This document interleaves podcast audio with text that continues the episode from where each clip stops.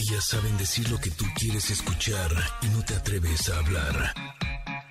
Ingrid y Tamara, en MBS 102.5. Connectors. En un abrir y cerrar de ojos, ¿qué onda? Ya es mitad de semana. Oigan, dicen que los asiáticos tienen un abrir y cerrar de ojos más rápido que los que no somos asiáticos. ¿Por qué será?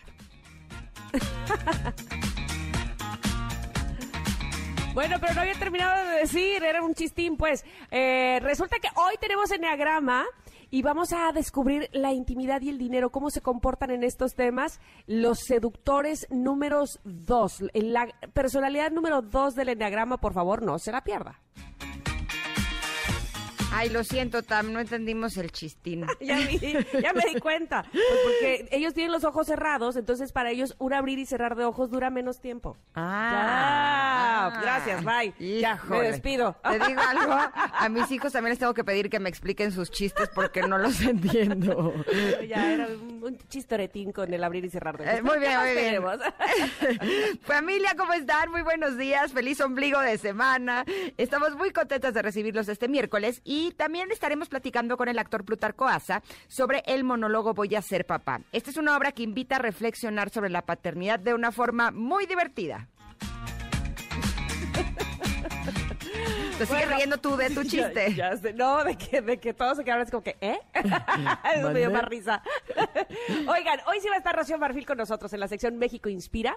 Eh, les decíamos ayer con la historia de Marinera Servige, filántropa y directora del Museo del Niño. Muy, muy interesante. Y como todos los días, no puede faltar la carta del comentarot, la pregunta del día, música, buena vibra y mucho, mucho más. Esto es Ingrid y Tamara en MBS. Iniciamos. Ingrid y Tamara en MBS 102.5. Bueno, bueno, empezamos con polémicas porque estamos escuchando a Juanes con esta versión de Enter Setman de Metallica y que Juanes es parte de la lista de los 53 artistas que harán este homenaje a Metallica y que si no estoy mal, si, este, por favor corrígeme Janine si, si me equivoco Ingrid, eh, el mismo grupo, el mismo Metallica fue quien eligió esta lista de cantantes que eh, les hicieran homenaje a 30 años de la publicación de este disco, pero bueno, del quinto disco de, de la banda, ¿no? The Black Album. Pero parece ser que pues habrá que hay muchos que no les encantó eh, quienes fueron invitados, quienes están participando, eh, y no solo no les encantó, se sintieron ofendidísimos, ¿no? De que otros artistas de otros géneros fueran quienes estuvieran incluidos en la lista de, de invitados para este homenaje a Metallica. Básicamente los fanáticos de Metallica, los de Hueso Colorado, los metaleros de corazón, fueron los que todavía creo que están un poco infartados. Eh, no sé tú qué opinas, Ingrid. A mí me parece que no suena tan mal. A mí me gusta. La verdad, a mí me gusta. O sea, cuando yo leí. Claro, no somos metaleras, evidentemente. Exacto, ni seré. Habrá que preguntarle a Pontón. Pero ¿sabes algo? Cuando leí quiénes son los que estaban en la lista, dije, ay, ¿qué es eso? Va a sonar muy raro, ¿no? Y nos había dicho eh, Janine que íbamos a iniciar con la versión de Juanes y dije, ay, nanita. Y te juro que a mí sí me gusta. Además, su inglés está muy bien. ¿No? bueno, no hay, que, no hay que olvidar, por ejemplo, en el caso específico de Juanes, que él empezó con el grupo Equimosis, eh, donde él era el, cantante principal de, y era una banda de rock. Entonces, este, cuando, pues ni siquiera de tan chavito, justo antes de empezar su proyecto solista, ¿no? Como Juanes. En fin, este, pues como dicen por ahí, pues la música eh, no es buena ni mala, si no te gusta o no te gusta. Este, supongo que también influye que parte de las ventas de, de este disco eh, pues van a, van a ser donadas, entonces probablemente se haya pensado en cantantes que tuvieran muchísima eh, fama, ¿no? O muchísima popularidad para que el, el, disco precisamente se vendiera más y obtener más. Pero bueno, también creo que eh, una banda como Metallica siempre estará, cuando es un proyecto de ellos, finalmente, como lo es, este, estará muy pendiente de la calidad del producto que esté sacando, ¿no? O sea, no va a permitir que alguien saque una rola de ellos toda mal hecha o que se escuche mal, qué sé yo. En fin. Platíquenos si, si, a usted le gusta esta versión de Juanes o estas versiones que están saliendo ahora con motivo del de, eh, aniversario de este álbum de Metallica. Pero los saludo ahora sí, buenos días a todos. Rápidamente me voy saludando a todos los que se han conectado con nosotros esta mañana en el 102.5 en MBS. Qué amables son por hacerlo así. Nos pone muy, muy contentas. También que lo hagan en FM Globo 102.1 en Córdoba y que lo hagan en Exa 95.7 en Comitán, que lo hagan en todas las plataformas. Bienvenidos, bienvenidos, bienvenidos. Miren, barrimos la casa, la pusimos bien chula para ustedes. Tenemos un contenido muy, muy padre este día y por supuesto muy buena actitud, ¿verdad, Ingrid Coronado? ¿Cómo estás? Eh, muy bien, aquí lidiando un poco, intentando hacer mi publicación de Twitter con la pregunta del día, porque ahora, ahora es con foto y toda la cosa. Entonces estaba ahí intentando, intentando pegarla, todavía no me salió. Estoy buscando el Twitter de Miguel Bosé y tiene como 500, entonces no sé cuál es, porque la pregunta del día, Connectors, es que les estamos pidiendo eh, que si tienen fotos con famosos, las compartan y nos cuenten la historia de esa imagen. Y justo mi foto es cuando hace, híjole, ya mejor no quiero contar. Ah. Pero cuando estaba en Garibaldi, tenía como 19 años y nos fuimos de gira a España.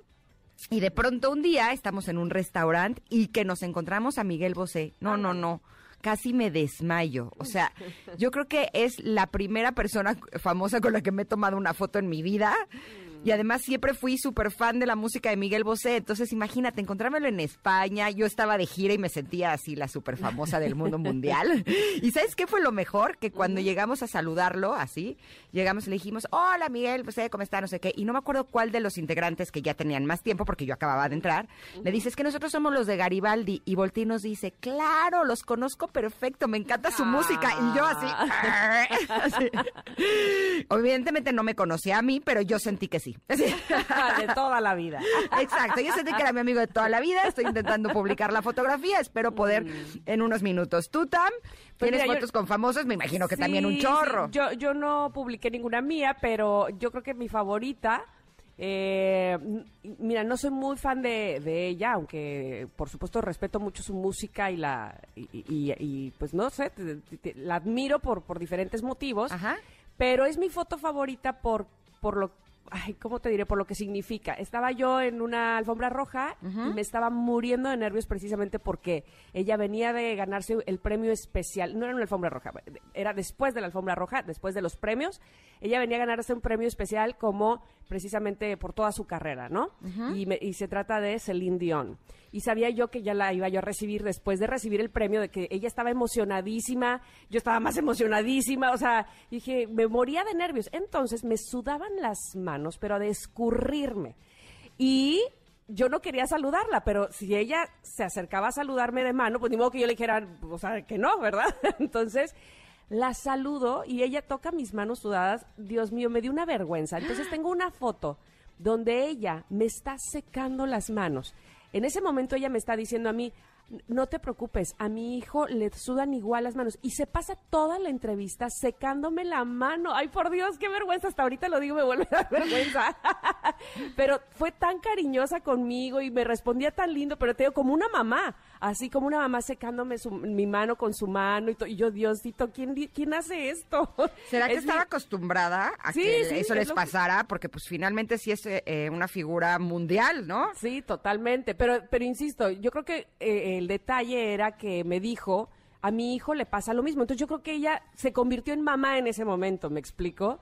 Entonces, este, con toda la delicadeza y el cariño del mundo, ahorita te la voy a enseñar la foto, este, me contestaba como si yo fuera su hija, no sé, así lo sentí en ese momento, eh, pero bueno, es una foto que quiero mucho, mucho, mucho por, por toda esa historia, así es que eh, compártanos ustedes, ya nos empiezan a compartir, de hecho, fotos con Checo Pérez, fotos con el Santo también vi que hace rato eh, compartieron, así es que por favor, arroba Ingrid Tamara MBS es nuestro Twitter y ahí estamos esperando sus fotos con mucha ilusión. Y mucha atención familias porque este regreso a clase puedes ahorrar hasta 70% comprando libros digitales en Academia del Futuro. Así es que platícale lo antes posible a la escuela de tus hijos y además de comenzar a ahorrar miles de pesos, tus hijos podrán aprender música con Benibarra, ciencias con un astronauta de la NASA, matemáticas con el método europeo, inglés con el método de Oxford, entre muchos otros más. Todo esto y más por menos de mil pesos al año. ¿Qué, qué? Sí, está de locos, ¿verdad? Qué, qué bonito se oye. Bueno, pues así es. Descarga la app academia del futuro app.page.link diagonal install app. Pero bueno, tú si la buscas como Academia del Futuro, estoy segura que te aparecerá y podrás disfrutar de todas estas maravillas que te acabamos de decir. Exactamente. Y así nos vamos a ir a un corte, eh, pero regresamos con la carta del comentarot que está bien, bien Mm, chula. Somos sí. Ingrid y Tamara y estamos aquí en MBS 102.5. Es momento de una pausa. Ingrid y Tamara, en MBS 102.5.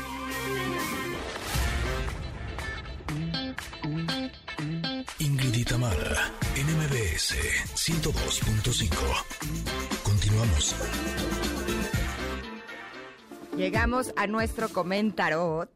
Eh, el día de hoy me encanta porque eh, saqué la carta número 14, cuando el 14 es uno de, de mis números de la suerte. Ah, sí. Sí, dos de mis niños nacieron en día 14. Oh. Te imaginarás el, la magnitud de suerte Sí, por supuesto. que me ha brindado este número. Y me encanta además la imagen, está espectacular. Eh, en esta carta sale un tecolote o un búho. Eh, nunca he encontrado la diferencia entre uno y otro, pero bueno, es uno de ellos, que está paradito sobre una máscara y me encanta porque tiene en el área del pecho lo que parecería como una ventana de la cual están saliendo flor, como pétalos de flor y corazones, pero nosotros podemos ver a través de la ventana eh, un cielo azul con nubes, de donde también se asoma esta imagen de una persona que aparece eh, semi escondida, en algo así como si fuera una, como un fantasmita eh, en cada una de estas cartas. Este tecolote o este búho tiene una cara tan linda, está así como de, "Mm, qué padre, qué padre es la vida. Y esta carta se llama Decir la verdad. Híjole, ya, empezamos, empezamos desde ahí. Porque muchas veces creemos que decir la verdad tiene que ver con decirle la verdad a otras personas, ¿no? Yo me acuerdo que desde chiquita a mí me, me enseñaron a ser honesta y decir la verdad. Incluso una vez, les voy a contar esta historia que está muy, muy divertida, eh, tenía yo creo que como ocho años, ¿no? Y de pronto fui al súper con mi mamá y en el área de la caja ven que están como todas las, las que venden papas, chicles, eh, eh, navajas de rasurar y demás. Bueno, pues a mí no se me ocurrió mejor idea que agarrar unas eh, navajas de rasurar, pero no crean que rastrillos, no, no, navajas. O sea, esta cajita chiquita que tiene como las hojitas. no entiendo por qué había hombres que se rasuraban así, pero bueno, eran como las hojitas de rasurar y me las escondí en mi pantalón. Cuando voy, así yo era mi súper travesura, ¿no? Y entonces, en eso, cuando salgo del, del súper y llegamos al coche, se me ocurre sacar mis navajas y decirle a mi mamá y a mis hermanas, ¿qué creen? Miren lo que me robé. No, no, no. Uy, hija. No, no. O sea, fue como en feria y te voy a decir por qué. Porque mi mamá agarró y dijo, pues tienes que aprender a ser honesta. Entonces me llevó de la mano al súper para que fuera con la cajera y le dijera, señorita, me robé estas eh, navajas. Vengo a devolverlas y a pagarlas. Y las tuve que pagar de mi domingo. Ajá, O sea, además de devolverlas, las tuve que pagar. Créanme que aprendí muy bien la lección sobre la importancia de ser honesto, pero lo que no había entendido con esta experiencia es que muchas veces no somos honestos con nosotros mismos, ¿no? Tenemos que aprender a decirnos la verdad a nosotros y saber qué es lo que estamos haciendo para nosotros. Y me gusta mucho porque en esta carta hay una parte en la que dice, eh, ¿estás dispuesto a hacer lo que sea necesario para disfrutar de la vida próspera que deseas? Si lo que te gustaría es ser artista, haces que tu arte sea una prioridad. Si quieres ser sanador, reservas tiempo para aprender cosas nuevas que te ayuden a servir. Un escritor debe escribir y un cantante debe cantar. Ser fiel a tu vocación es esencial para avanzar. Pregúntate cuál es mi verdad y encontrarás la clave de la abundancia. Ay, se me hace bellísimo, porque eh, yo ya les he platicado que yo de niña quería ser cantante. Eh, experimenté primero en Garibaldi, de hecho ya publiqué la foto en mi Twitter cuando nos encontramos a Miguel Bosé, y después me dijeron que yo cantaba horrible y entonces dije ya nunca más vuelvo a cantar y tiempo después, años después dije voy a cantar para mí, aunque sea en la regadera y empecé a tomar mis clases, de hecho sigue con mis clases de canto y podría decirte que no lo hago profesionalmente, pero yo me siento una cantante cuando canto en mi casa y sí, sin lugar a dudas, eso sí me conecta no solamente con mi alegría y mi felicidad, sino que me siento muy abundante por serlo. Entonces, eh, me gusta mucho porque esta carta nos invita a reflexionar y a buscar qué parte de nuestra vida no está siendo verdadera, pero principalmente para nosotros mismos. ¿No? ¿Tú cómo ves eh, esta carta, Tam? Me encanta lo que has dicho, me encantan tus eh, ejemplos, porque efectivamente muchas veces nos mentimos tanto que nos acostumbramos a, esa mentira, ¿no? este, nos la creemos. Fíjate que yo también veo esta carta. Ah, por cierto, ahí te puse que yo veo el rostro, ese rostro que sale en todas las, las cartas, ¿viste? Sí, te dije que ahí estaba como un fantasmín. Ah, pero es que también está como una persona parada. Y pensé que esa también decías tú. Que ¿Persona parada? Sí, arriba del rostro, allá, todo, nada que ver, todos ahí oyéndonos diciendo lo del rostro, pero después te platico bien cómo veo yo dos, entonces, eh, pensé que hablabas de la persona que estaba parada ahí. En fin, eh, fíjate que muchas veces creemos que la verdad de los demás, como la oímos tantas veces, este, la adquirimos y esa es la verdad absoluta. Eh, a mí me cuesta, por ejemplo, mucho trabajo eh, convivir con personas que son tan categóricas, o sea, tan radicales en sus verdades, como esto es porque así es y porque yo digo que así es, ¿sabes? Me, ah, como que no lo aguanto, como que siento que, ¿por qué? ¿Por qué? ¿Por qué no puede ser también de esta otra manera? ¿Me explico? eh, decir la verdad, como dice la, la carta, eh, inclusive el mismo texto dice, no vamos a, entrar en un debate de cuál es la verdad, pero eh, ellos aquí explican que hay como dos verdades, ¿no? La, verdad de, eh, de origen y la verdad, digamos que a través de los ojos de quien la está viendo, que es una interpretación. Y y no sé, a mí me parece que hay que ser muy respetuoso con la verdad de cada quien, ¿no? Como que decir esto es así y así es, porque es mi verdad y porque nadie más va a, opinar sobre ella, o deja tú opinar sobre ella, a decir lo contrario, este, pues no sé, como que siento que es muy rudo. Y, y sobre todo porque yo me he visto envuelta en aceptar las verdades de otros y darme cuenta que al final de todo digo, bueno, ¿y cuál es mi versión? ¿Cuál es mi filosofía? ¿Cuál es la manera en que yo lo veo? ¿Cuál es la verdad? Como dices tú, pues tú cantas muy muy lindo y tú así esa es tu verdad me explico y no no quieres gracias por decir que canto lindo no sí y este pero a lo que voy es que eh, ese es si, si tú te eh, no sé nada más estuvieras a expensas de lo que dice no sé, un gran maestro de música sobre su verdad, ¿te imaginas cómo estaríamos todos los demás que no cantamos como las expectativas de esos grandes? O sea, pues estaríamos con la capa caída, ¿no? Básicamente. Además, mi maestra de canto siempre me dice, wow, Ingrid, porque además es de Estados Unidos, entonces, wow, Ingrid, y ya yo con eso me siento muy feliz. Eso, muy bien. entonces, bueno, ser honestos con uno mismo, eh, con tantas opiniones a nuestro alrededor, con tanta gente diciendo esto es, esto es, sucede, ¿sabes con qué? al menos a mí, con la política, ¿no? Y entonces todos te aseguran con una gran verdad y con una, porque evidentemente además lo han estudiado así, este, tan categórica, que si uno no se pone a investigar un poco más, este, pudiera caer en esa verdad que supuestamente te están diciendo todos, ¿no? Este, no sé, me parece como un ejemplo muy claro de las supuestas verdades. Entonces, yo creo que tener muy claro nosotros mismos cuál es nuestro punto de vista, cuál es nuestra verdad, cuáles son nuestras, eh, nuestras influencias, lo que nuestro contexto para, para decir la verdad y, y entonces formar una opinión propia eh, eh, me parece totalmente valioso. Me encanta esta carta de decir la verdad y decirnos la verdad. Exacto, esta carta cierra diciendo, exige la verdad, aunque no te guste lo que escuches. Asumirla será clave para avanzar hacia un maravilloso futuro nuevo, donde ya no tendrás que soportar las pesadas cargas que el engaño y la negación te imponen. Libérate, solo necesitas la verdad. Así es que el día de hoy vamos a poner atención en qué cosas no nos estamos diciendo la verdad o no estamos diciendo totalmente la verdad para ver en qué trampas estamos cayendo. Eh, como siempre, esta carta está publicada en nuestras redes sociales arroba Ingrid Tamara MBS para ver si ustedes nos ayudan a descubrir si hay dos personas o una, porque yo por más que busco solo encuentro una en la ventana. Vámonos un corte, pero regresamos con Plutarco Asa. Somos Ingrid y Tamara y estamos aquí en MBS 102.5. Regresamos. Es momento de una pausa. Ingrid y en MBS 102.5.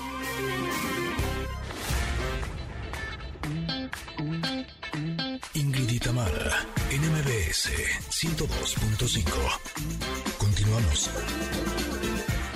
Regreso escuchando a los eh, Arctic Monkeys con Dancing Shoes. Y bueno, pues eh, tenemos mensajes el día de hoy de nuestra pregunta del día, Ingrid. Le pedíamos al público que nos mandara fotos con sus artistas favoritos y se tomaron alguna foto con ellos, que nos la compartiera. Y la verdad es que me gusta mucho porque se vuelven a emocionar de recordar ese momento, de recordar que eh, le pidieron esa foto a su artista y, pues se acercaron a él. Eso está padrísimo, ¿no? Eh, no, padrísimo. Eh, o sea, a mí sí, cuando me ha pasado que me encuentro a alguien que admiro, ay, me da una emoción. Me acuerdo una vez que vi a Verónica Castro y yo era súper fan, había visto Rosa Salvaje y así todas sus novelas, y de pronto la vi a lo lejos, y yo pensé que era mi tía, y corrí a abrazarla, así, ¡ay! Y ya que la estaba abrazando, dije, no es mi tía, ella no me conoce.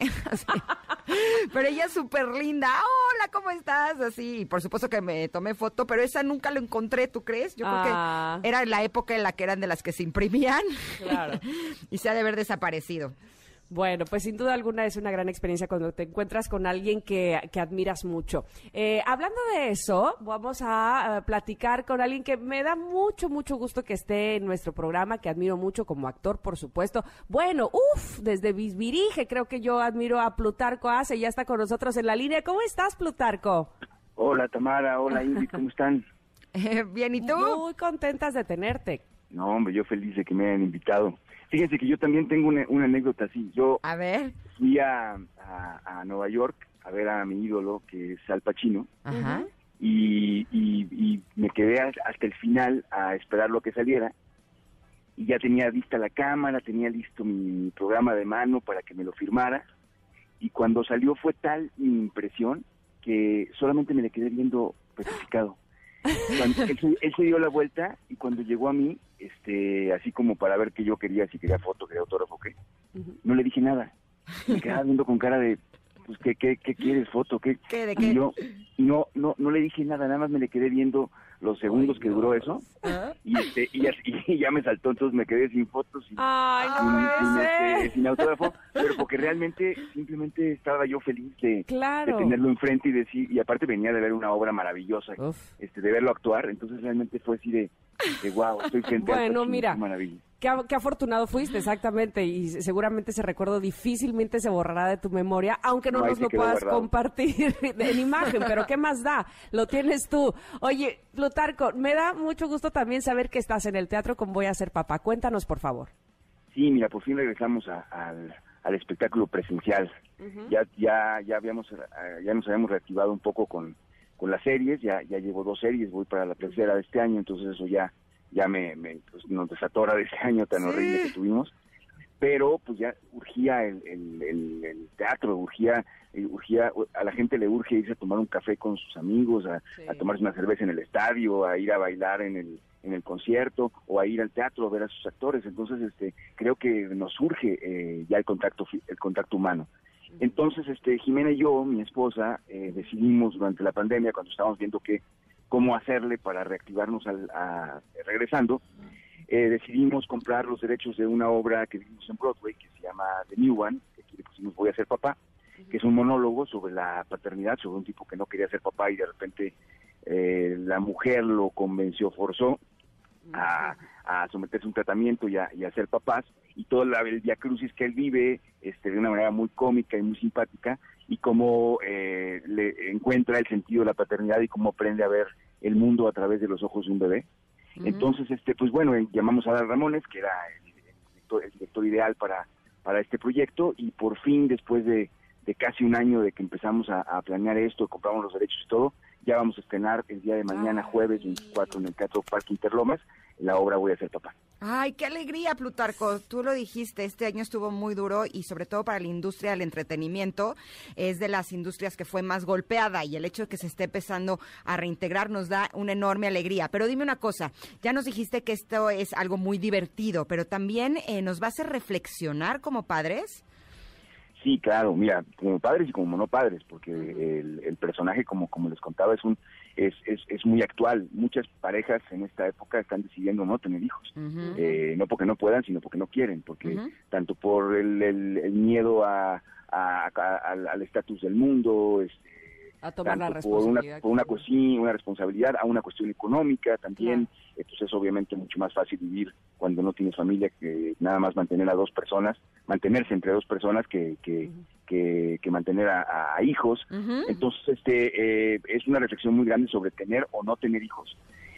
Y a mí el teatro que me gusta, el teatro que yo voy a ver y el teatro que, en el que salgo yo satisfecho y siento que, que mi boleto vale la pena, es cuando me divierto, pero al final hay una, lo que le llamaban los griegos la anagnórisis, ¿no? Un, una reflexión, o sea, te vas a, los tacos o te vas a, tomarte una copa con tu novia o a los tacos con tu familia y de repente ahí sentados, oigan, ¿qué piensan de tal cosa que vimos? o, y, empieza un debate, una reflexión sobre lo que acaban de ver y eso es lo rico del teatro, que a fin de cuentas a veces te cambia la vida, pero a veces, aunque no te la cambie, por lo menos te hace reflexionar sobre ciertos, ciertos aspectos del ser humano y esta obra lo tiene completamente, ¿no? Porque habla habla de todo, habla del estatus mundial, de, de, de, para qué estamos en eh, vivos, eh, para qué reproducirnos y por qué no reproducirnos, eh, qué, necesitamos ser como especie más adelante. Pero todo, eh, todo esto lo escribe un comediante que es Mike Birbiglia, entonces obviamente mm. todo este, a través de la comedia, que creo que es la mejor manera de tomarte la medicina, ¿no? Siempre con un poquito de dulce. Totalmente de acuerdo. Eso que, que dices sobre que algo te deje girando en un tacón y que, que, que tu cabeza siga volando a pesar de eh, que pasaron ya el tiempo, inclusive los días de que viste una obra de teatro y que a lo mejor ni siquiera te identificaste con el personaje, sino todo lo contrario. Eh, decías, soy totalmente distinto, pero entonces ya ves otra eh, arista, ¿no? De, personalidad diferente a la tuya que, que, te hace reflexionar. Eso a mí me encanta también. Pero dime una cosa, ¿cómo le hacemos para llegar y estar seguros que tendremos todas las medidas de sanidad en donde se encuentran? Pues mira, eh, nosotros vamos a estar en dos teatros. Eh, este 24 estrenamos en el Teatro Parque Interlomas, eh, en el poniente, norponiente de la ciudad, y el próximo miércoles 30 estrenamos en el Gilberto Cantón todos los miércoles, que sucede en el sur de la ciudad. Entonces, este, en ambos lugares tenemos todas las medidas de, de salubridad, o sea, desde que llegas te sanitizan, eh, la obra se ve eh, con cubrebocas puesto, los techos son muy altos, la ventilación es perfecta. Eh, la obra también la escogí por eso, porque siento que en este momento, sentía que en este momento la gente va a querer se va a sentir muy incómoda viendo una obra con 40 actores en escena. Entonces este, pensé que una obra de una persona o de dos personas era algo que, que iba a hacer que la gente se sintiera más segura. Eh, eh, en ambos en ambos teatros tenemos tenemos todas esas medidas entonces la gente se va a poder olvidar un poco de, del virus y de la pandemia durante durante hora y media y va, y va, a poder disfrutar eh, del, espectáculo. Eh, ya ya fui de hecho yo yo quise estar muy seguro entonces ya fui a ver a Nicho Hinojosa aquí al, al Teatro ah, Parque Interlomas luego fui a ver a Odín Dupeirón y la verdad efectivamente o sea, es muy estricta eh, las medidas de seguridad, todo al, comienzo de la obra, antes de que, perdón, antes de que empiece la obra, para que en cuanto digan tercera llamada te olvides completamente de, del, problema de la pandemia y que realmente te, tu mente se pueda ir y pueda volar hacia la ficción. Buenísimo. Oye, y dinos una cosa, nos mencionabas que también ya se está empezando a abrir lo del asunto de las series. ¿Escuché bien que estás participando en tres? Sí, hombre, soy un soy un privilegiado. Bien, creo, ya lo creo. A ver, cuéntanos de qué, de cuál es o qué onda. Es que, sí, después de un año en que imagínate, estuvimos, bueno, pues, ustedes no sé qué tan paradas estuvieron porque hubieron algunos programas que siguieron todavía a, distancia, pero los actores realmente estuvimos out. Y, y para mí, aunque aunque tengo 30 años de carrera, y uno puede pensar que, bueno, ya él se puede dar un año sabático, pues yo justo me agarró en un momento en que mi hijo, eh, eh, yo tengo un hijo de 21 años y ahora tengo un hijo de dos años, entonces tenía un año apenas, estaba yo reestructurando toda mi, toda mi, mi columna financiera, entonces fue, fue un desastre. Y eh, me sorprendió el diciembre que, que, que de repente hice varios castings y y en el tercero me quedé. En una serie muy, muy, muy, muy, muy grande de Netflix que no puedo decir el nombre porque te hacen firmar diez mil cosas en que, en que si no si no te pueden demandar, pero ya próximamente les, vamos a decir, ah, es, una serie muy importante que ya terminamos en, febrero, no, en marzo. Después eh, vino vino una serie padrísima de la que sí puedo hablar que se llama Verne, que es de Disney. Eh, es una es una eh, serie fantástica eh, dirigida hacia los chavos y hacia los niños. Eh, ya hicimos tres temporadas. Que ¿Es, de Julio Verne? Es sobre, mira, está bien padre, es sobre los tataranietos de Julio Verne, que encuentran los diarios de Julio Verne y se dan cuenta o empiezan a sospechar que Julio Verne a lo mejor no murió, sino que encontró puertas a otra, a unas dimensiones secretas y que te llevan a mundos muy parecidos a los que Verne retrató en sus novelas. Por eso Verne parecía adelantado a su tiempo. Mm. Entonces empiezan a, correr aventuras en, el viaje al fondo del mar, en el de la Tierra a la Luna, en el centro de la Tierra, mientras van encontrar, van buscando el misterio del tatarabuelo y van encontrándose con, muchas aventuras. Eh, aquí está Oscar Jainada, el, gran actor que hizo Cantinflas y sí. Rey, está Patti Cantú, y yo tengo un personaje muy padre que es el antagonista de, Verne. Mm. Entonces, este, ese, ese proyecto ya tenemos tres temporadas y en enero estará. Y ahora me acabo de quedar en una tercera, en una tercera serie que empiezo en, en un mes. Entonces, bueno, de repente de, la oscuridad llegó la luz y espero que también para todo el país empiece a, a esto desatorarse y, y podamos salir de esta pesadilla. Órale, pero es una de Netflix y una de Disney, no estás perdiendo el tiempo, eso me queda clarísimo. No, no, no, no, está increíble, está increíble. Qué bueno, por favor, eh, invítanos nuevamente a Voy a ser papá, Plutarco, para que nos quede a todos clarísimo en dónde y a qué hora. Bueno, en particular, Tamara e Ingrid, ojalá, ojalá puedan acompañarnos este, a esta obra y a todo su público. Eh, eh, va a ser todos los jueves. Bueno, para empezar, este, tenemos nada más un contrato por seis jueves en el Teatro Parque Interlomas. Se, pueden, se, puede, se puede hacer más largo, pero hasta ahorita son seis jueves. A partir del día de mañana, 24 de junio, ocho y media de la noche, Teatro Parque Interlomas, que está es un teatro hermoso que hicieron acá en Interlomas, eh, adentro de un centro comercial, súper seguro, hay aparte restaurancitos alrededor, está padrísimo. Y a partir del 30, que es la semana que entra el miércoles, vamos a estar todos los miércoles en el Teatro Wilberto Cantón, que es el Teatro de la Sogen, que está ahí en la Guadalupe Inn, eh, a, espaldas del Teatro de Insurgentes. Este, ahí vamos a estar todos los miércoles, ocho y media de la noche. Buenísimo. Maravilloso. Plutarco, muchísimas gracias y todo el éxito, que siga el éxito y sobre todo que te mantengas en esto que tanto te gusta hacer, que es actuar y que tanto nos complace a nosotros verte. Gracias. Muchas gracias, sí, sí, ojalá, este, ojalá y sigamos con esta suerte. Este, ya, ya el año pasado ya estábamos pensando en sacar un Uber o algo, pero Una seguiremos actuando un rato más. Te mandamos un abrazo enorme, Plutarco, y mucho éxito. Un besote, bye, bye bye. Nosotros nos vamos a ir a un corte porque regresamos con Carlos Carranza, que nos estará platicando en líneas sonoras. Somos Ingrid y Tamara y volvemos en unos minutos aquí al 102.5. Es momento de una pausa. Ingrid y en MBS 102.5.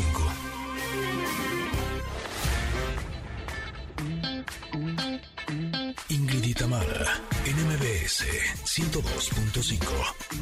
Continuamos. Estamos de regreso aquí en Ingrid y Tamara y estamos bien a gusto aquí echando chal en la cabina porque resulta que tenemos como invitado a Carlos Carranza, que es nuestro compañero. Así es. y resulta que fue maestro de mi hijo Emiliano, imagínate, casi me caigo de la silla así. ¡toing! ¡Qué maravilla! Exacto, y yo así con cara de y todo bien, me dice, "No, es un súper tipazo." Y yo, "Ay, perfecto, perfecto." Sí, sí lo es, sí lo es. Bienvenido, Carlos, ¿cómo estás? Pues muchísimas gracias, Ingrid y Tamara por haber invitado a este espacio. Pues muy contento precisamente porque no solamente encontramos puntos en común, sino también historias en común. Es justamente lo que en líneas sonoras eh, tratamos de, demostrar y mostrarle a la gente, ¿no? Que puede ser algo muy divertido a la historia, ir encontrando esos puntos que puedan ser significativos, divertidos y que por supuesto se puedan compartir. perdón, qué diferencia cuando eh, alguien te cuenta la historia a manera de que te quedes a querer saber más de ella, ¿no? Fíjate que ese es justo el gran reto de líneas sonoras. Lo primero que quisimos entender fue, si vamos a hablar de historia, de personajes, de fechas, de un contexto que a lo mejor ya conocemos por cuestiones de la escuela, académicas, es justamente alejarnos de eso. Tratar de crear un ambiente, tratar de crear una idea en la cual nuestros radioescuchas puedan divertirse. Y en una de esas quizá aprender más de lo que tal vez ya sabían profundizar en la personalidad de algún personaje, en las características de alguna época, de alguna corriente literaria, algún movimiento artístico. Eso es justo lo que buscamos en estos espacios, pero también que la gente se pueda divertir, que se enganche con una época. Es que, ¿sabes algo? Eh, justo es lo que yo he pensado toda mi vida, porque eh, mi coco es justo la historia. o sea, creo que la calificación más alta que saqué en mi vida fue siete y le eché ganas así duro. O sea, no es que no estudiara. O sea, realmente sí sacaba muy buenas calificaciones, pero la historia no se me daba. Y siempre me pregunté si a lo mejor no me lo habían contado de forma divertida, porque actualmente tengo un amigo y mi papá que les encanta la historia y que cuando ellos hablan de historia, de veras se me hace agua la boca, o sea, realmente lo disfruto y me gusta. Y pienso que a lo mejor eh, fui un desperdicio, a lo mejor hubiera sido buena en la historia. No, captaron mi atención. Exacto, exacto. Y entonces creo que eh, tanto con tu programa de radio con, y con el podcast de Himalaya, Así es. tenemos esa oportunidad de que a lo mejor descubrimos que sí es lo nuestro, pero relatado de una forma divertida. Es algo así, ¿no? Creo que has dado justo en el punto clave de líneas sonoras, relatar algo. Ajá. Hay que recuperar la posibilidad de contarnos historias, de sentarnos, de acompañarnos de esa oralidad que muchas veces se ha perdido. En el asunto de conocer, por ejemplo, qué sucedió con Cristóbal Colón. Y entonces nos dicen fechas específicas, datos específicos, y si no te los aprendes, repruebas el examen cuando en realidad la personalidad quizá de Cristóbal Colón es tan compleja y divertida y te enteras de cada chisme en el momento en el que te das la oportunidad de escuchar de manera diferente la historia. ¿Qué sucedía, por ejemplo, con la piratería en México? Y no me refiero a la piratería mercantil, sino a todos estos personajes tan importantes para la historia de países como Inglaterra, Francia, que eh, surcaron el mar con tal de llegar a la Nueva España y, por ejemplo, estar en San Juan de Ulúa, asaltar el fuerte llevarse todo lo que, lo, que podían y llevarlo justamente a sus propias coronas. Si nos quedamos solamente con la fecha, podemos aprender algo, pero ¿qué sucedía con la gente? ¿Qué hacían los habitantes de San Juan de Ulúa cuando sabían que ya estaban a punto de llegar los piratas? Que era mejor entonces cavar algunas eh, cuevas y por ahí salir o, o, esconderse, porque llegaban justamente no a pedir permiso, sino a arrebatar a ser violentos. Y cuando la historia nos la comienzan a contar de esa manera, y además con la producción que tenemos en los podcasts de Himalaya y por supuesto los sábados aquí a las 3 de la tarde en MBS 102.5, hay toda una producción que nos ambienta en, en, ese momento. Y el chiste es que justamente los radioescuchas y quienes se dedican a escuchar también durante 10, 12, 15 minutos de los podcasts, que se sumerjan en ese momento de la historia. ¿Qué está sucediendo con Colón? ¿Qué pasó con Amelia Earhart, que fue la primera mujer que empezó a volar de una manera extraordinaria? Tiene unas frases divinas. Extraordinarias. las pueden buscar padrísimas. Así es. Entonces, eso es justo lo que buscamos en líneas sonoras. Carlos, después de tantos episodios, después de documentarte tanto, ¿cuál es la parte de la historia que más te apasiona? Mira, me gusta investigar, me gusta eh, pensar e imaginar ¿Qué es aquello que le hubiera gustado a esos personajes que se pudiera eh, conocer por parte de otras personas, en otras épocas, ¿no? Una Amelia Earhart, por ejemplo, escribiendo estas frases porque sabía perfectamente que se iban a conocer. Un Cristóbal Colón, tal vez que sin quererlo, estaba trazando un camino muy diferente en la historia de finales del siglo XV eh, y, por supuesto, en el siglo XVI. Me gusta también suponer e imaginar aquello que puede cautivar a las personas como nosotros al conocer esa etapa. Eh, eso es lo que realmente a mí me encanta de la historia. Y si me preguntas, por ejemplo, en específico, qué época de la historia me gusta más, a mí me gusta mucho la Edad Media. Entonces, eh, me encantaría hablar solamente de esa época, sin embargo, eh, pues como pueden verlo en los podcasts de Himalaya Pro, el chiste es también ubicar otras personalidades, otras épocas y mostrar justo momentos interesantes, divertidos, chuscos de la historia.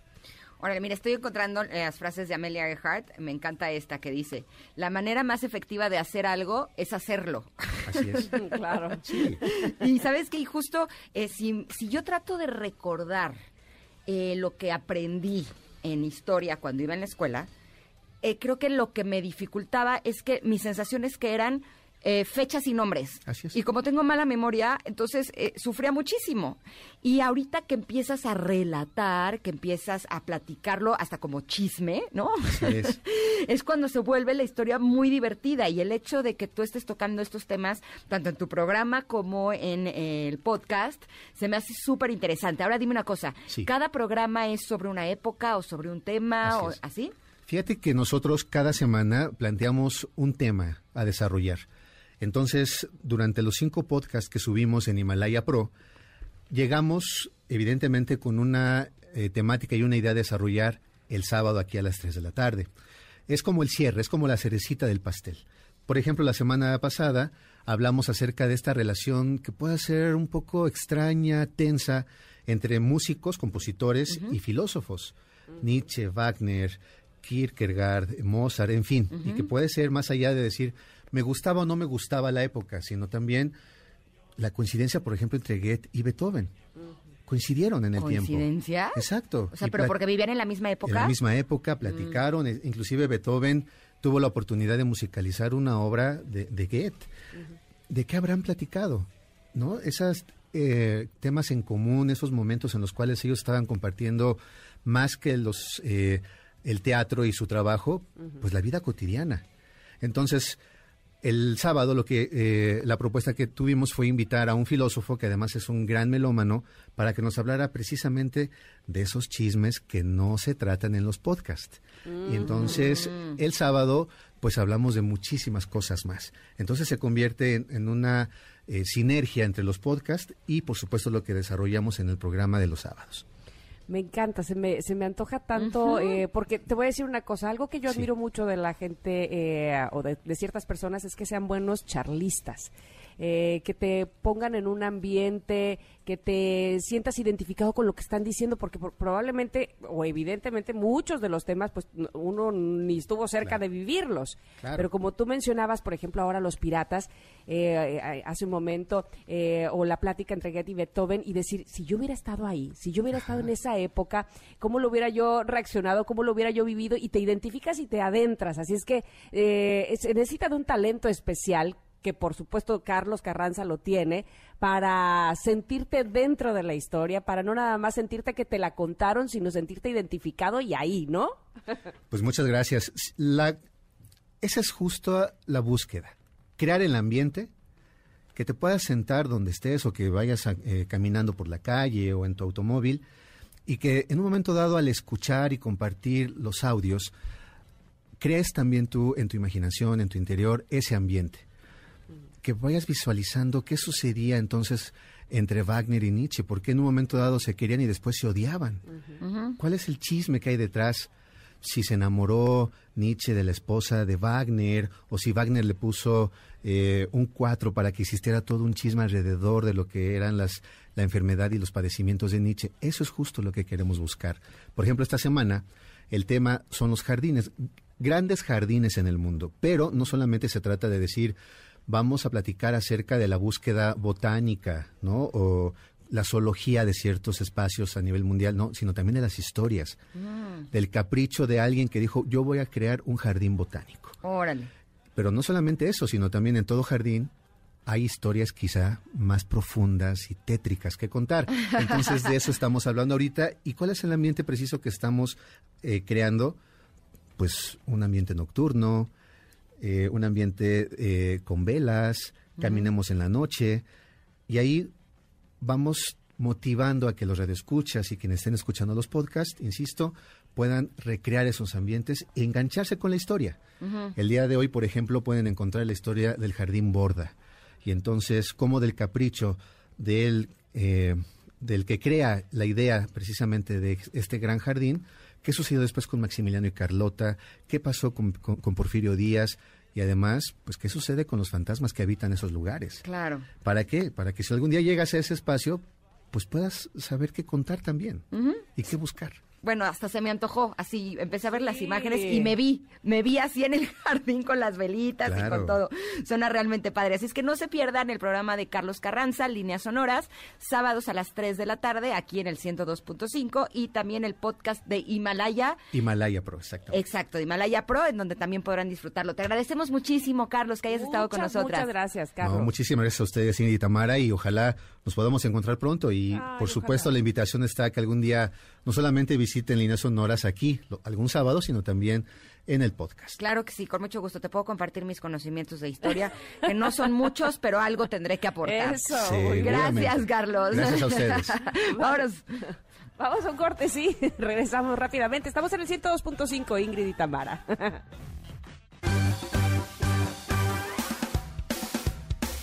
Es momento de una pausa. Ingrid y Tamara en MBS 102.5.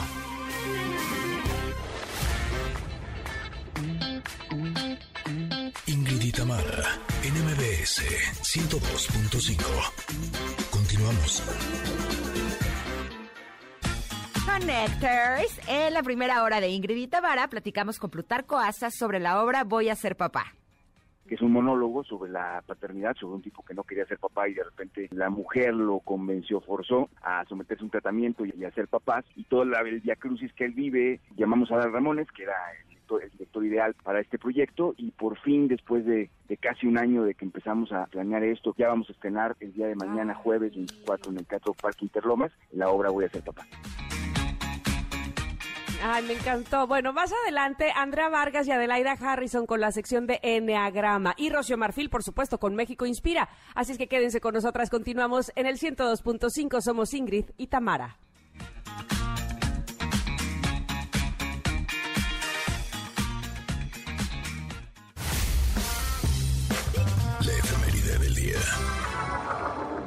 Solo porque tenemos muchas cosas que compartir con ustedes, porque yo estoy bien feliz cantando y bailando esta canción de Mercy.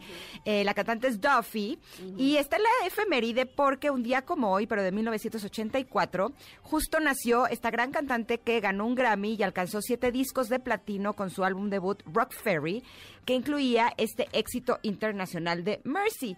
Y la verdad es que me parece que es extraordinaria, como que me hace recordar a Amy Winehouse, ¿no? Que en paz descanse, eh, que son estas voces como de soul, como, como muy, eh, como con mucha intención. Eh, ella es muy joven, 1984, sí debe tener 36 años pero la verdad es que su voz es extraordinaria. ¿Te gusta, Tam? Me encanta, me encanta precisamente su estilo, lo, que imprime con su voz, me parece maravilloso. Es que muy feliz cumpleaños a Duffy y por supuesto seguimos esperando más música de ella que estoy segura será un éxito tanto como esto, Mercy. Mira, nos eh, dice nuestra productora que también ha tenido una vida complicada y sí, se le nota, o sea, es una voz como rica de matices, de experiencias y vivencias, ¿no? Una voz muy profunda, preciosa. De hecho. Oigan, pues hoy, eh, además de ser el cumpleaños de Duffy, es el Día Internacional de las Viudas. Ah, mira. Es una fecha oficial promulgada por la ONU y que trata de paliar los problemas relacionados con la viudez en todo el mundo. La pérdida irreparable de un compañero de vida y cabeza de familia, pues es una experiencia obviamente dura de afrontar para muchas mujeres en el mundo. En países en vías de desarrollo y con elevados niveles de pobreza, la viudez está rodeada de estigmas, falsas creencias, discriminación, abusos contra las viudas vulnerando sus derechos humanos y la satisfacción de sus necesidades básicas para seguir sosteniendo a sus familias. Así es que el día de hoy se, eh, se ha promulgado el Día de Internacional de las Viudas desde la ONU. Mira, y el día de hoy también es el Día Internacional de la Mujer en la Ingeniería. Esta fecha fue creada por la Women's Engineering Society en el Reino Unido desde el año 2014, que busca conciencia acerca de la importancia de esta profesión ejercida cada vez más por mujeres, constituyendo una notable oportunidad profesional para las futuras generaciones y contribuyendo al desarrollo económico de las sociedades a nivel global qué padre que haya este Día Internacional de la Mujer de la Ingeniería. La verdad es que se me hace extraordinario que las mujeres estén eh, yendo a través, ¿no? De estas ideas culturales que había antes y que estén haciendo lo que realmente aman y desean. Así es que felicidades, mujeres. Felicidades a las ingenieras hoy en su día. Muy, muy bien. Oigan, tenemos un regalo. Solo uno, pero miren, es muy especial porque eh, Netflix tiene esta serie llamada Lupin, que es, ha sido eh, muy exitosa y muy aclamada. Y tenemos un libro, un libro de Lupin, mi querida Ingrid, que vamos a regalar por Twitter. ¿Cómo le vamos a hacer? Eh, mira, de hecho, de esta serie de Lupin en Netflix, estoy ya en la segunda temporada está divertida, no se me hace así, ay, la más extraordinaria del mundo, pero sí está divertida, pero mis hijos siempre la quieren ver. Y ahorita que llegó a mis manos este libro de Arsène Lupin, eh, Caballero Ladrón, de Maurice Leblanc, eh, dije, a ver, voy a checar a ver si es como para que sí lo lean mis hijos. Y es para niños a partir de 12 años. Ah, Estoy realmente emocionada. Así es que se lo Pero no te lo vayas a quedar, que lo vamos a regalar. Me mandaron uno a mí también. Ah, bueno, bueno, De hecho, envuelto bien chulo. Así es que muchísimas gracias a BR Editoras que nos envían estos regalos también para nuestro público, se lo pueden regalar a, sus hijos. Hay otro a mí, ya me está diciendo Yanina, antes de que le reclamara yo, mira, dice, otra tita. Perfecto. Muchas gracias. Así es que la primera persona que nos escribe en Twitter, arroba Ingrid Tamara MBS, y nos diga, quiero el libro de Lupin, se llevará este libro que nos acaban de mandar para ustedes. Así ah, es pues facilito, arroba Ingrid Tamara MBS, quiero el libro de Lupin. Lo pusiste muy bien, Ingrid. Eh, exacto. bueno, eso digo yo. eh, vámonos un corte porque eh, todavía tenemos regresando. Eh, vamos a estar hablando del Enneagrama, de la personalidad 2.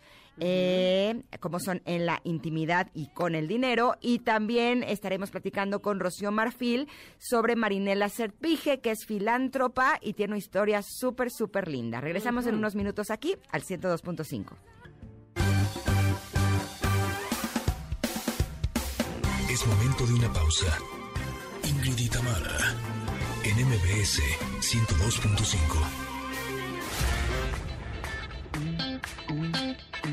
Ingrid y en MBS 102.5. Continuamos. Mujeres y hombres que apuestan por un mundo mejor. México inspira con Rocío Marfil. Hey, ya estamos de regreso y estamos muy contentas de tener a una eh, gran especialista que nos acompaña y que siempre nos trae historias que son realmente inspiradoras y que disfrutamos muchísimo. Esto es México Inspira y está con nosotras Rocío Marfil. ¡Aplausos! bienvenida. Bienvenida, Rocío, ¿cómo estás? Hola chicas, de nuevo, ¿cómo estáis? Otra vez yo aquí feliz de estar en línea con vosotras para hablaros de una inspiradora en este día de hoy. Ay, me encanta el hecho de que sea una chica de la que nos vas a hablar el día de hoy. Cuéntanos, ¿quién es la afortunada de poder estar este día con nosotras?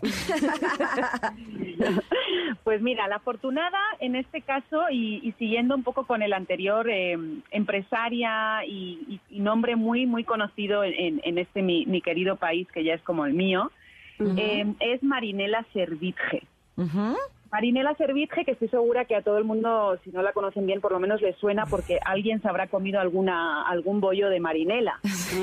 Pastelillos, sí. De esos pastelillos tan ricos que, que, llevan tanto tiempo. ¿no? Yo desde luego me los devoro.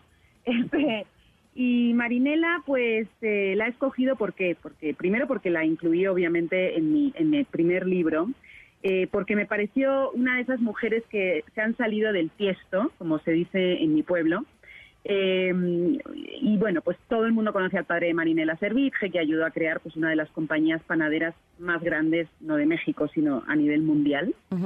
y, el éxito en el mundo empresarial pues es un hecho inspirador eh, para ella. Eh, y Marinela tuvo, pues por supuesto, este ejemplo en su padre, ¿no? Y a ella le inspiró pues su actitud, su perseverancia, la inteligencia y la humildad que Lorenzo Servitje tenía. Pero ella, en lugar de vivir del éxito de su padre, que lo podía haber hecho perfectamente como tantas otras, eh, pues tomó su ejemplo, eso sí, pero lo usó para construir y agregar valor de todas las formas posibles que ella pudo. Eh, ayudó a construir y reconstruir casas en zonas rurales eh, bastante abandonadas por, por, por, el, por el sistema de gobierno en el país. Este ayudó a, crear y, y, engrandecer museos e instituciones de salud pública en fin, un sinfín de cosas. Y en su trabajo pues podemos ver un gran entusiasmo y es una de las mujeres con más alegría que he conocido en mi vida, de verdad. Es una apasionada de lo que hace y su dedicación pues a la cultura y al desarrollo social de, su país, ¿no? Este, ella, además, para poneros un poco en contexto, es de esas mujeres que, que eran ocho hermanos, ¿no? Porque los servicios es una familia muy numerosa y y bueno, eh, pues siempre cuando los vestían, por ejemplo, a todos a la vez eh, y a todos de la misma forma, que eso es muy español porque su arraigo, la familia viene de, de, España, ¿no? Eh, ella siempre quería llamar la atención, ¿no? Y cuando les vestían iguales, ella saltaba a la alberca para que se, para que le cambiaran el vestido. siempre, ella siempre decía yo... Rebeldía, rebeldía. Efectivamente. Buena idea. esa es la palabra, esa es. Siempre fue diferente y siempre tenía sus estrategias, aunque era la más pequeña, este, pues terminó el posgrado antes que todos sus hermanos y ella tenía que brillar, ella tenía que ser diferente, ¿no? Y hoy en día Marinela es la presidenta de Siete Colores, eh, que es una, es una fundación pues muy importante de impacto social en, el país y, es una asidua visitante pues del, del Parque Bicentenario, por ejemplo, ¿no? que se ubica en el norte, no sé si lo conocéis, en el norte de la Ciudad de México, em, que, que, estaba contaminado en su momento, albergaban la antigua refinería ¿no? de petróleos mexicanos de Pemex ella lo, lo, lo insistió, insistió en su momento al gobierno en que se lo dejaran y, y fue la principal promotora de la conversión de este viejo espacio industrial, ¿no? En un, en un complejo que lo hizo pues precioso, con jardines, canchas y juegos recreativos que los visitan pues a lo largo de la semana es miles y miles de familias y de gente que deportistas, etcétera, ¿no?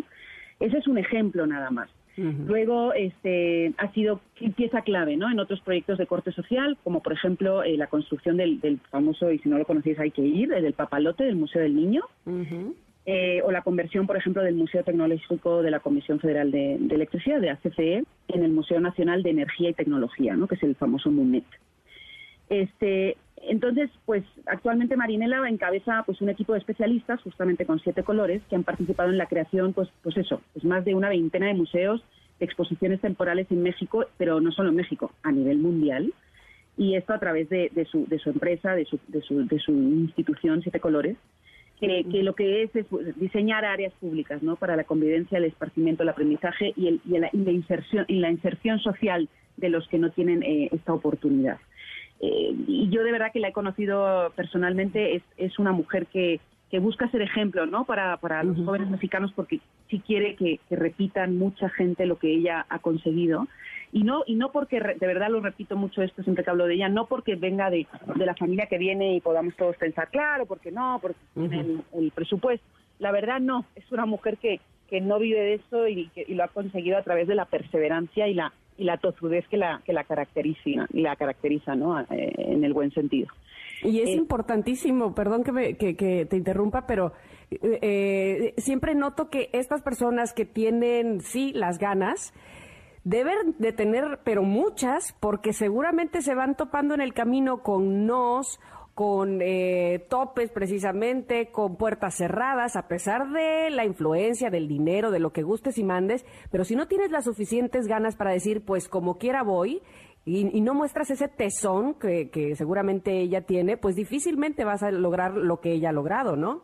Exactamente, a eso me refiero, o sea, de verdad que no porque tenemos que siempre siempre os lo comento esto no yo yo sí he aprendido algo de haciendo este libro y ahora ya el segundo es que hay que dejar de, etiquetar no en, el mundo en general somos muy dados a etiquetar ah bueno es que tal ah bueno no entonces ha tenido que tenerle echarle muchas ganas como se dice y, y, y sí efectivamente yo lo que vi es una mujer con las cosas clarísimas y los objetivos muy claros de, de de ese compromiso con ayudar a México y, luchar por un mejor país y sobre todo ella siempre me lo decía más justo y equitativo, ¿no? Lo tiene muy claro en la cabeza.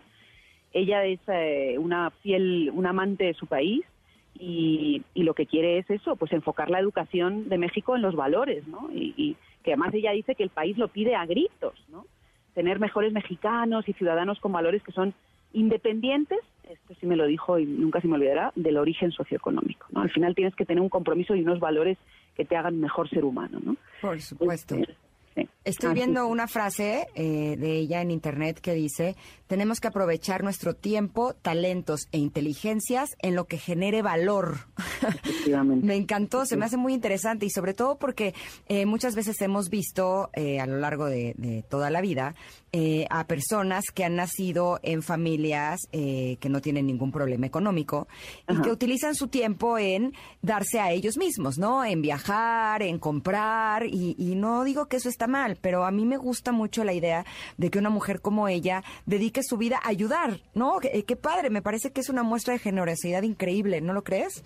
Efectivamente, o sea, ella ella me decía, yo cuando ya no esté en este en este mundo, yo lo que quiero es dejar la huella de que yo dejé un mejor Intenté por lo menos dejar, dejar un mejor México y que la gente se acuerde de mí por eso, no porque mi padre pues mm, vendía pan, no, no, porque, no, porque realmente yo me salí de, de, ahí, como os decía al principio, del tiesto y yo de verdad me comprometí y, y, como ella dice, una frase que esa sí la destaqué en el libro, tú alimentas la vida que deseas. Mm. esto también a nivel a nivel eh, de, humano y de mujer, porque además ella es una mujer muy empoderada, en fin, ha tenido sus, también sus desafíos a nivel, a nivel personal, etcétera.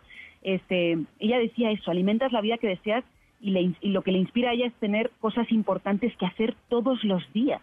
¿eh? Esto es muy importante para cualquier mujer, en este caso, o cualquier persona, ¿no? Que tengas un objetivo y que, y que creas en lo que estás haciendo. Esto es algo que yo me llevé de ella y que no se me olvida. Y pues, por, por ejemplo, y por supuesto el ejemplo que da ella es el compromiso comunitario, ¿no? Que, por ah, ejemplo, cuando, inaugura un museo, o sea, se la ve con una cara de niña feliz, de por fin lo he conseguido, esto es para los demás, porque al final son, son, son eh, espacios que hace para los demás, no son para, para, propio, para propio disfrute, ¿no? Me refiero. Entonces, pues eso es lo que ella sigue Mira qué importante, perdón, qué, qué importante y qué importancia le da a ella, evidentemente lo sabe, a los espacios públicos de convivencia y de esparcimiento.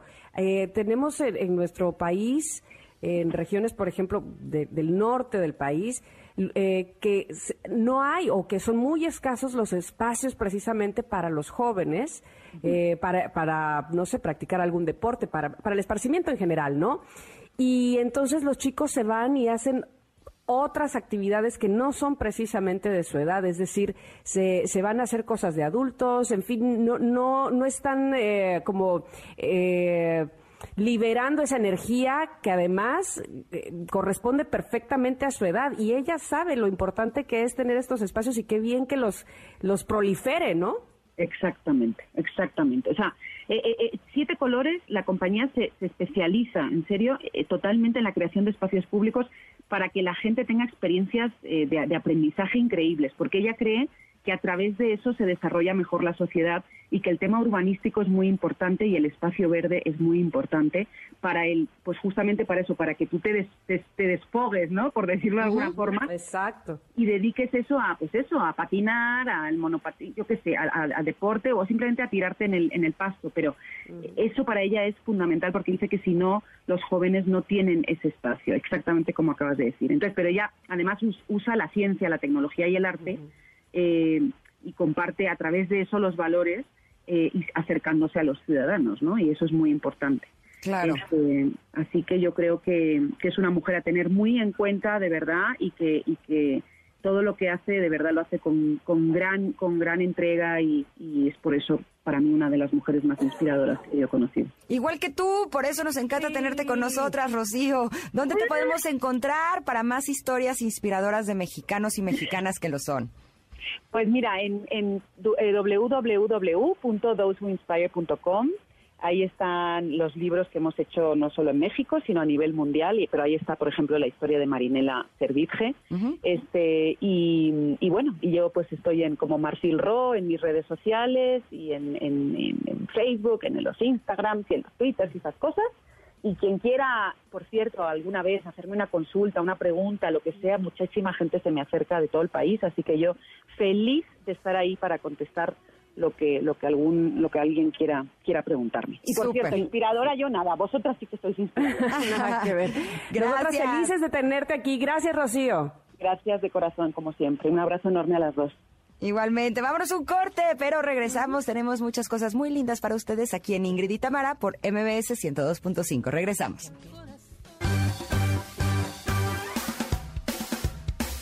Es momento de una pausa. Ingrid y Tamara en MBS 102.5.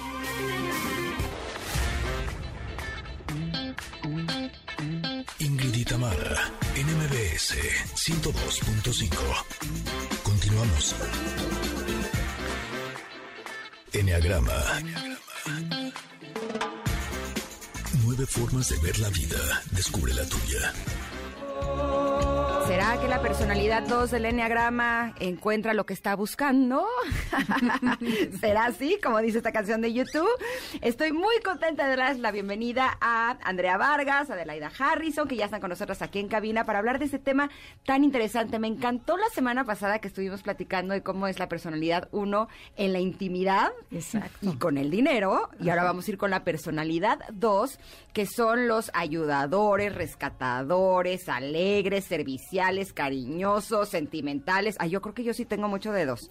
Eh, buscan agradar, sentirse necesitados, ser el centro de aquellos que le interesan. Pues, pues yo creo que sí, estoy como muy mezcladita, ¿eh? ¿Cómo están? Buenos días, bienvenida. Muy bien, muy bien. Hola, muchas hola. gracias. Estamos muy contentas y además sí tienes, el 4 y el 2 tienen flecha. ¿Ah, sí? Entonces Ah. te mueves mucho hacia el 2 de ida y de regreso. Ah, ya decía Con yo. razón, mira. Oye, pero la intimidad no es como somos así eh, haciendo el amor y esas cosas. Es otro tipo de intimidad, quiero pensar. Es otra intimidad, pero si sabes tener intimidad, seguro vas a hacer mejor el amor. Eso sí tiene que ver. Así es que Ah, Yo estoy lista, ¿eh? Con todo. Apuntemos, apuntemos, Exacto, venga, venga.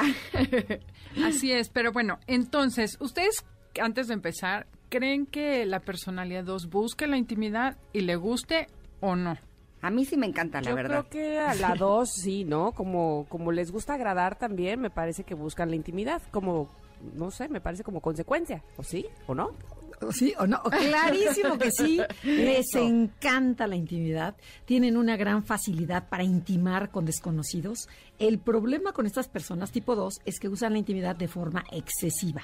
Ah, Mal caray. conocen a, alguien y ya le están contando la vida entera y sus problemas. o sea, y- o son tan cálidos y seductores que la gente les cuenta todo. O sea, saben sacar muy bien esa información. ¿no? Entonces te dicen, ven conmigo, chaparrita, yo soy la única que te puede entender. Cuéntamelo todo. Entonces el problema del 2 es que invade. Recordemos que todo exceso enferma y crea dependencia. La usan como herramienta de manipulación, la intimidad. No, ya no soy dos. Sí. ya no me gustó. Y- Sí, imagínate una, una chava dos. Una chava, imagínense una chava dos con su amiga que le dice, porfa, cualquier decisión que vais a tomar, primero ven conmigo, yo te puedo aconsejar y ver lo mejor que te conviene. Y tienen tal poder con las personas que de veras acabamos haciendo eso. Entonces, este, ojo, las personas que se, se juntan con el dos y el dos, pues aprender a, controlar, pero a ver. Adelaida, cuéntanos, ¿qué debería de ser este, este dos con la intimidad? Pues mira, es súper interesante porque tiene una gran facilidad para conectar, para generar ese espacio de intimidad, pero lo que tienes que hacer dos, tú, si eres un dos, no digo tú y... Yo digo que soy cuatro, pero... Cuatro, o sea, un 42, ¿no? O sea, cuatro, exacto, dos. exacto, exacto, pero tengo mis cositas de dos. Exacto.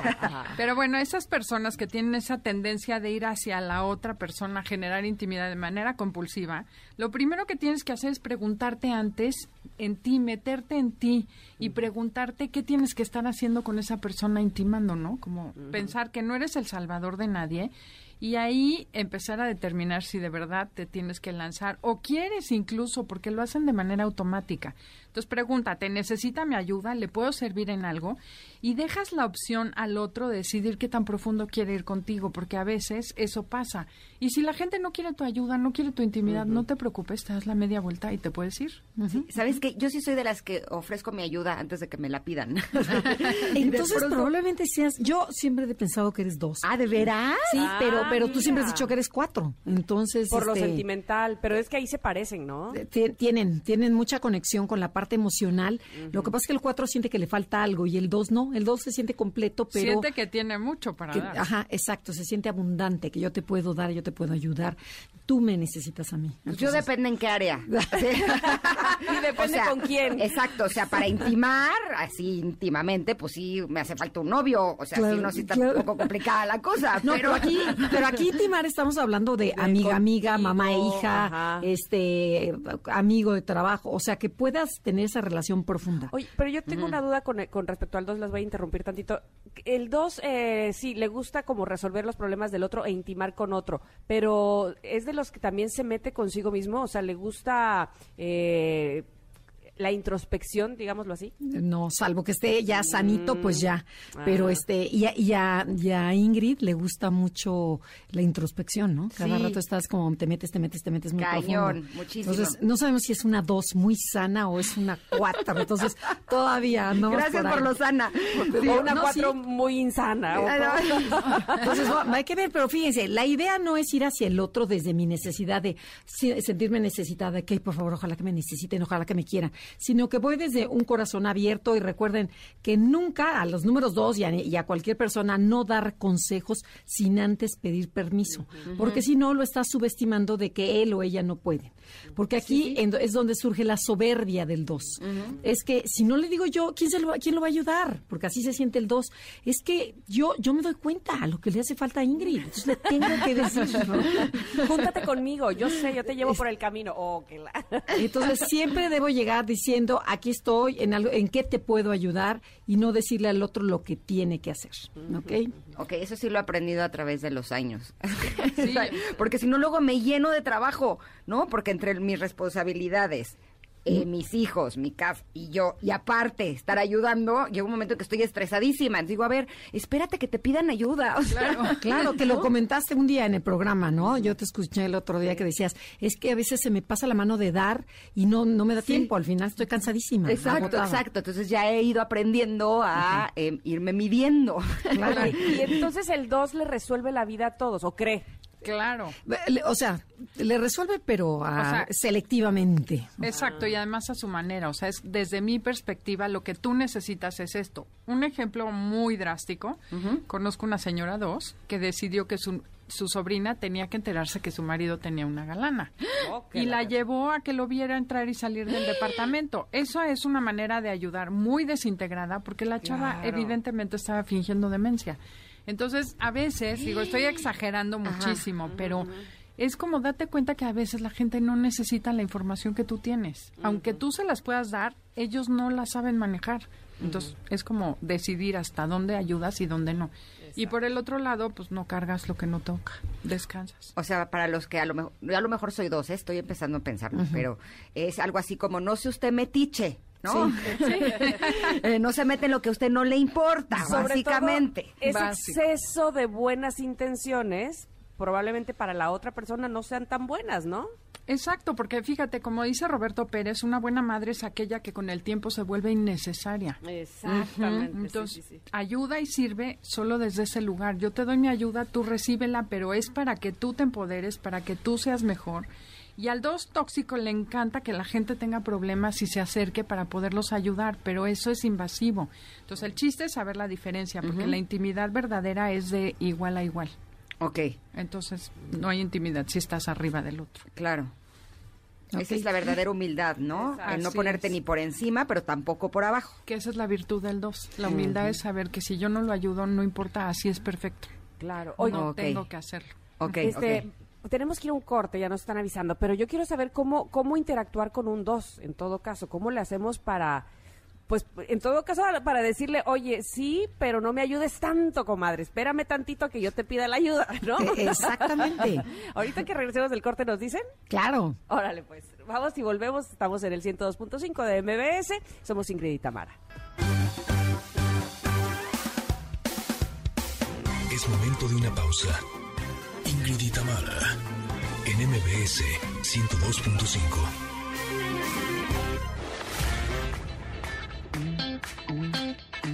Ingrid en MBS 102.5.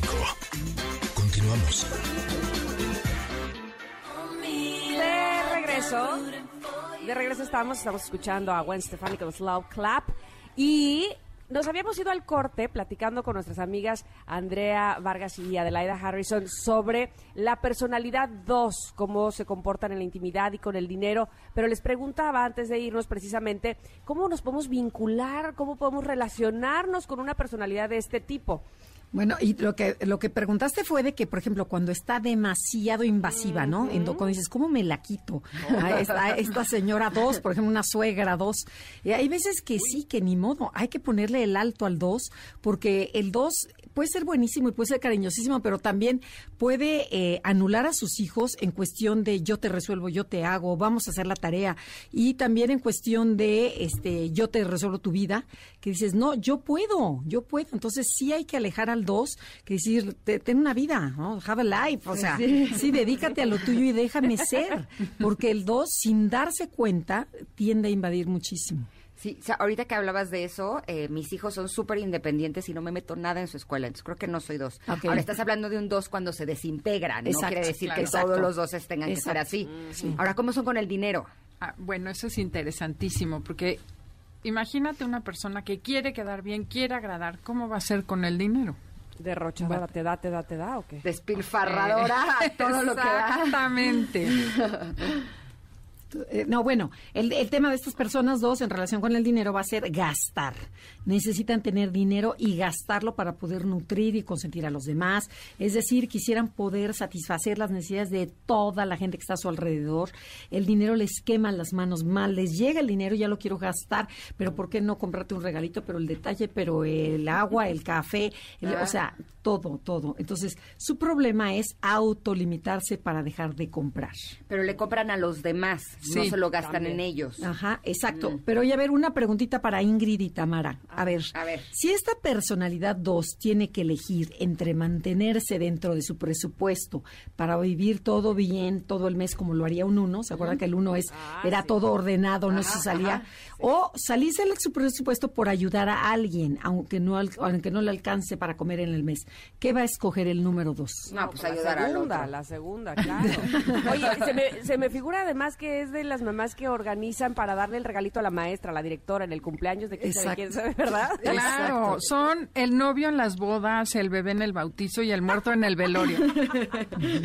las vocales en la escuela. Exacto. Entonces, tienes que tener mucho cuidado si eres un dos. Primero que nada, en tres temas, pero el primero es en qué gastas tu dinero, porque a diferencia del uno, el dos no se fija date cuenta que gastas en tonterías que se te cruzan en el camino como el café, el helado, el regalito, el detallito, el pastel y rara vez te preocupas por salvar tus propias finanzas. Así es que haz una lista y deja de gastar. Y luego otro punto, que si ya descubriste que eres un dos, es cuál es tu motivación real para gastar. Estas personas dos normalmente no gastan por necesidad, sino para sentirse buenos y generosos, o sea, para que la gente los quiera. Entonces, muchas veces sus gastos no son inteligentes, son más bien impulsivos que ni siquiera corresponden a necesidades reales de los demás. Que dices, ¿por qué le compraste eso si no lo está? Ay, es que lo vi, me encantó. O sea, Piénsale vos. ok, ok. Y bueno, eso parte de lo mismo, hay que hacer un patrón de gastos. O sea, checa en qué estás gastando porque siempre compran la botellita que salió nueva en el súper, la novedad, el cafecito para los cuates en la oficina. Entonces, deja de gastar irresponsablemente y observa de qué manera gastas para sentirte generoso con los mm. demás. Da tu tiempo, no tu dinero. Claro, han de terminar súper endeudados, ¿no? Totalmente. Terminan con tremendos problemas financieros debido a que gastan más de lo que deben y además su generosidad exagerada hace que pierdan el control y la realidad de sus finanzas. O sea que la solución del problema no es tanto financiero, sino em, empieza por conocerse a sí mismos y qué hay detrás de, esta generosidad. O sea, ¿por qué quiero ser tan generoso?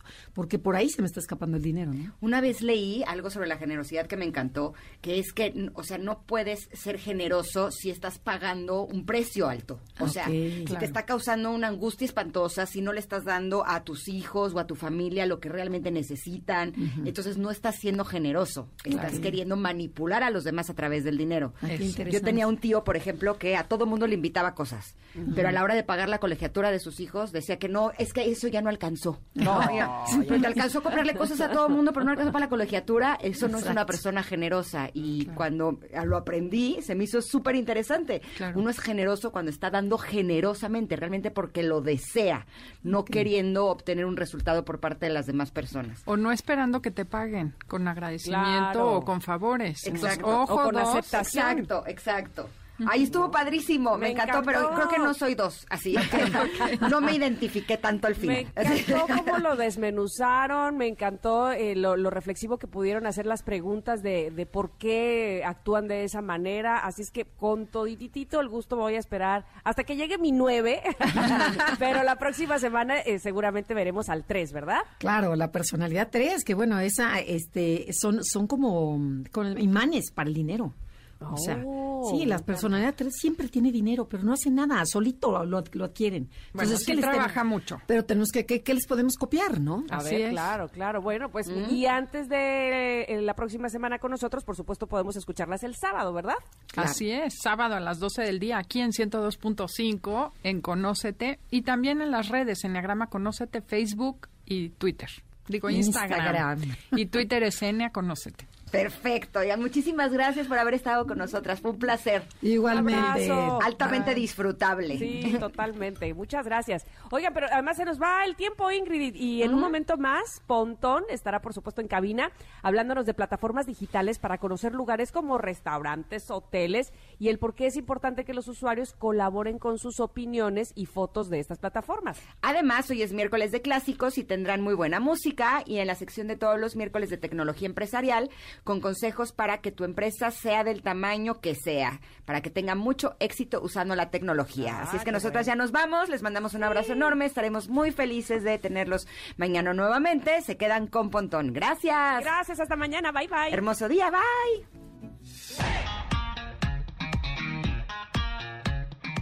Ingrid y Tamara te esperan en la siguiente emisión, MBS 102.5.